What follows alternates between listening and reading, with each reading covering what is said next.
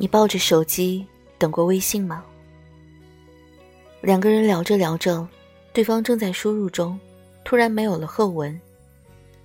你抱着手机盯着空白的对话框，迟迟收不到那个消息加一，然后你满脑子都是怎么不回消息了？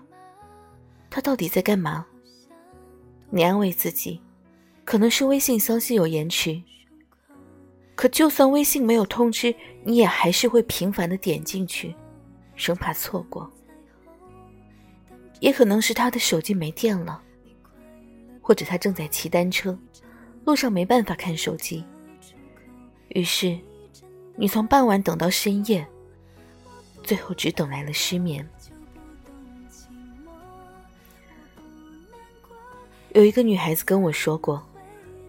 她鼓起勇气给喜欢的男孩发了晚安，结果那天晚上睡得很不踏实，半夜醒来六七次，眯着眼睛点开手机看对方有没有回复。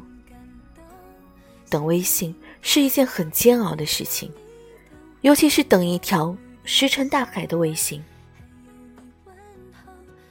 满大街的移动电源，几乎普及的五 G 网络，时时刻刻拿在手里的手机。所以，怎么会有一直看不到消息的人呢？有的只是可以忽略的消息，以及可以视而不见的人。抱着手机纠结他为什么一直不回自己消息的时候，其实你已经有了答案。